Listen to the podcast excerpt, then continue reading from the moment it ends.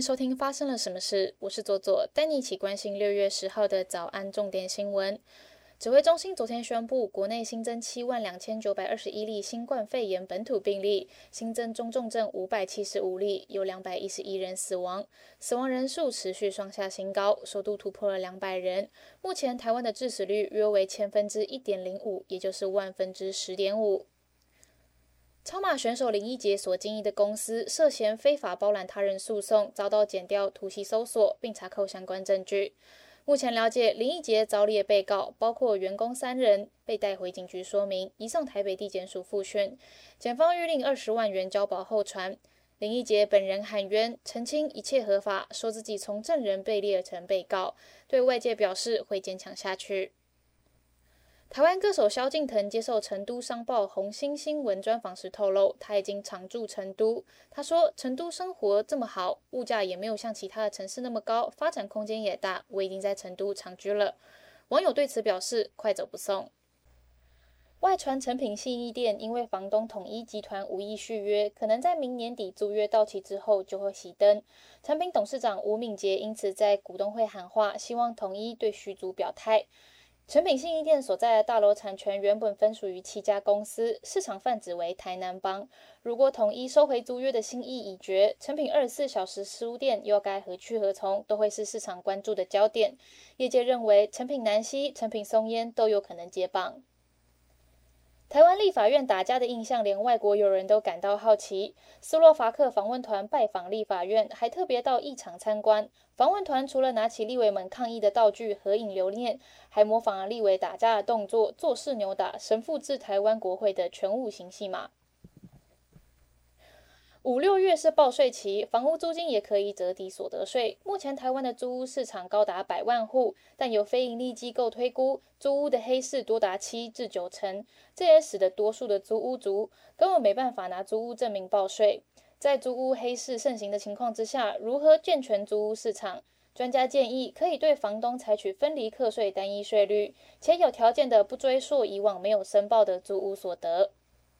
国际方面，日元汇率持续疲软。根据台银最新卖出价，盘中最低价来到了零点二二三七元，持续创下逾二十五年来的新低。五万元新台币在短短的三个月内有机会多换到二点二九万日元。专家建议可以分批换汇。据中国官方媒体报道，中国解放军一架歼七飞机。昨日上午，在湖北襄阳失事坠毁，导致地面上的民房受损，已造成一名平民死亡，两名平民受伤。报道称，当时这架飞机正在进行训练，飞行员跳伞成功。目前当局正在调查事故原因。网络上面流传的画面显示，有民房在撞击之后，现场浓烟滚滚，燃起大火。中国国内歼七系列战斗机目前已经停产，但有些人在服役。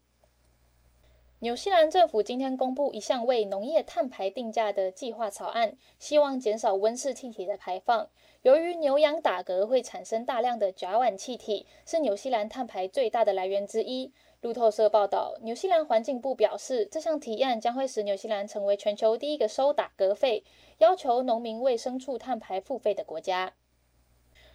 美国体操奥运金牌得主拜尔斯和其他数十名自称遭到前体操队队医纳萨尔侵犯的女性控诉 FBI。二零一五年未适当跟进对纳萨尔的指控，导致随后再有多人继续被他侵犯。他们向 FBI 提出超过十亿美元的行政赔偿。FBI 在二零一五年起收到来自众多来源的可信投诉，但 FBI 拒绝采访想要与特工会面的体操选手，还向国会和局内跟当局说谎，严重失职。律师称，在二零一五年七月至二零一六年九月，美国前体操队队医纳萨尔约侵犯了约九十名的年轻妇女还有女孩。接下来，我们来聊聊今天的发生了什么事哦。今天要聊的故事是来自于德国台湾人崔少哲吴老师的故事。在德国的海德堡有一个台湾学习中心。原本在德国是要推广华语、台语跟台湾的知名度的。那这个台湾中心的成员里面，疑似有台湾的老师，呃，长期仗着权势性骚扰与性侵害台湾的留学生，并且当地的紧急救助中心的人也是这一位老师。也就是说，被性侵以后求助的管道竟然是性侵自己的人。被郎氏性侵、性骚扰之后，刚来到德国没多久，然后且人生又地不熟的台湾留学生，根本就不敢去报警抗议。更可怕的是，这一名狼师会先跟学生的父母打好关系，要求学生称作自己为亲昵的舅舅，等同于是被性侵以后，很多人根本连家人都不太敢讲，因为家人也可能不会相信自己，或是会担心家人自责，而花了好久的时间。吴老师才让大量的受害者当中，其中几位愿意勇敢的站出来重述自己的经验。那因为，呃，要能够让诉讼成立，必须要完整的时间跟地点。缺少者吴老师发现这件事情之后呢，想要向上层回报，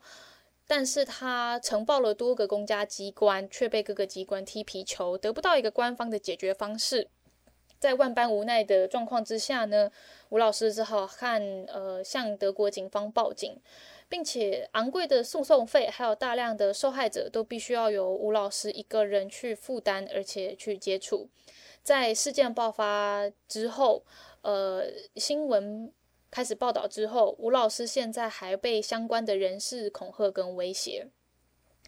呃，因为今天时间不多，所以没有办法太详细的去描述整件事情的经过。如果大家有兴趣，可以去听百灵果的 Podcast，有在更详细的一个小时的专访，去专访吴老师。那我想要先讲一讲这一件事情的目前遇到的困难以及需要去处理的事项哦。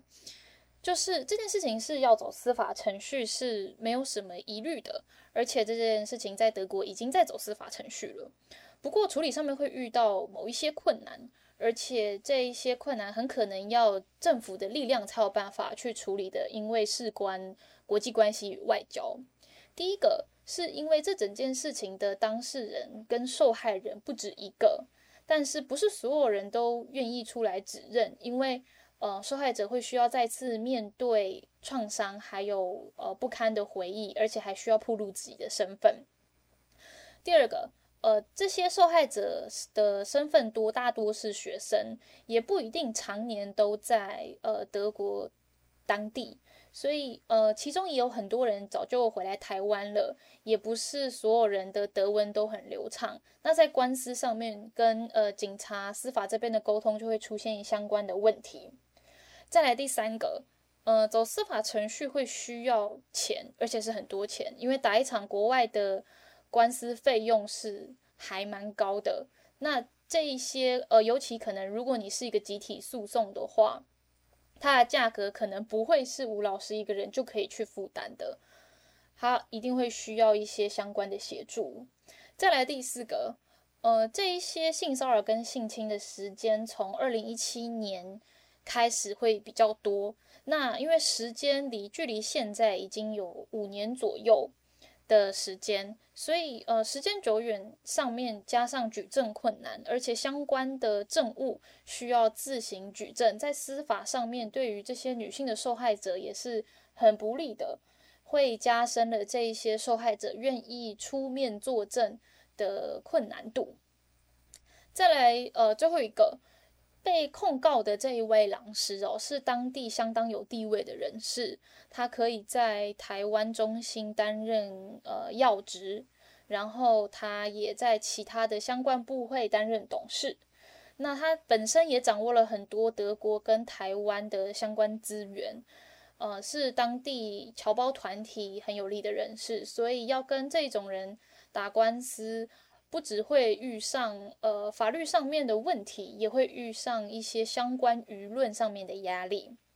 所以目前政府有几个比较需要急呃急需要处理的事项，是我们希望政府可以做到的事情。第一个就是希望可以去解除这位呃被告老师所有的官方身份。我们目前已经知道这一位老师已经辞去了。呃，他在台湾中心主要的任职，但是他在其他机关的呃董事的名字还没有被去除掉，所以这件事情是比较需要急去处理的。第二个是政府应该要去协助受害者提出控告，包含做笔录跟协助开庭。因为呃，目前的官方大使回应是，呃，以现在的外交状况跟当地的行政状况，还有这个受呃这个受控告的人的国籍来说，是有一点难去处理的。但是呃，我们的大使是说他愿意捐款，但是我相信我们的政府可以比做的更多吧？对，就是我们需要做的更多，去协助这一些被害者。或是呃，我们可以成立一些性平中心，一些长期的性平会，去监督在海外中心的呃中间的运作。那所以这就连接到第三个我们需要去处理的事项是，当有类似的案件发生的时候，这一类官方或是非官方呃半官方的人士的惩戒的流程。哦，目前看起来是并没有特别清楚的，因为目目前的这一位被控告的人呢，他一手拿着官方补补助，然后做着官方的相关事项，却没有政府的管辖权，所以有一点像是在国外，但是在国外拿着台湾的钱去做事，但是在国外并却没有一个有力的监管机构去监督这一类中心在行政。呃，行政惩戒上面的一些审查，那呃，我想讲的是，我们在海外成立台湾中心的利益是良善的，我们希望可以推广台湾价值，我们可以希望推广台湾文化，我们是为了要让良好的台湾文化美名可以在国外被更多人知道。但如果台湾中心自己本身出了问题，但有就是却又没有一个官方的防范机制去审查。而且官方目前还在消极处理当中的话，结果可能会反而会造成坏事传千里。就是如果我们有办法在台湾中心这件事情爆发的时候，